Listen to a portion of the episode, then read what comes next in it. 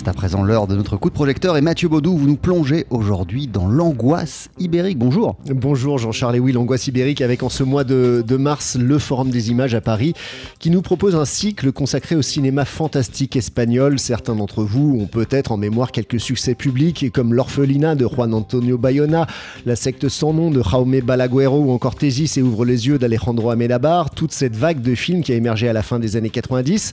On peut les voir donc euh, ce mois-ci au Forum des images mais c'est aussi l'occasion de constater qu'il ne s'agit pas là d'une génération spontanée. On peut ainsi voir les films de leurs glorieux aînés, Jesus Franco Maniera ou encore Jorge Gros, Narciso Ibáñez Serrador, qui ont sévi vers la fin des années 70 en Espagne alors que Franco était encore au pouvoir.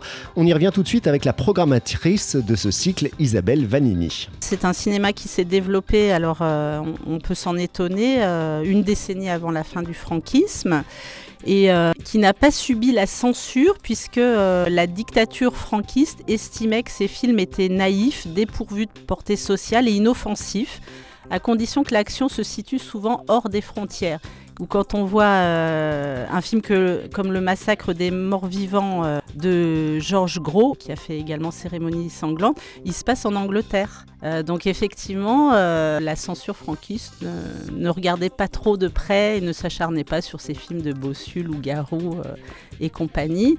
Et on le sait très bien le cinéma de genre s'est souvent développé dans des pays où la censure était forte même à l'URSS, hein, euh, permettant de détourner euh, le regard de la censure et de traiter malgré tout de, choses importantes euh, qui marquaient le pays un sous-texte politique, donc souvent dans ces films espagnols de la fin des années 70, un âge d'or du fantastique espagnol, sur lequel a pu s'appuyer donc 20 ans plus tard quelques jeunes Turcs du cinéma de genre qui ont ensuite réussi, eux, à faire carrière à Hollywood. Il ne faut pas oublier que c'était de grands succès publics.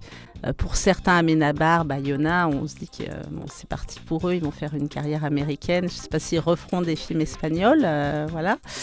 Ils ont su effectivement développer un cinéma qui plaisait voilà, au grand public, avec des codes du cinéma américain, tout en ayant une certaine personnalité espagnole. Et ça a séduit le public. C'est un moment de rencontre.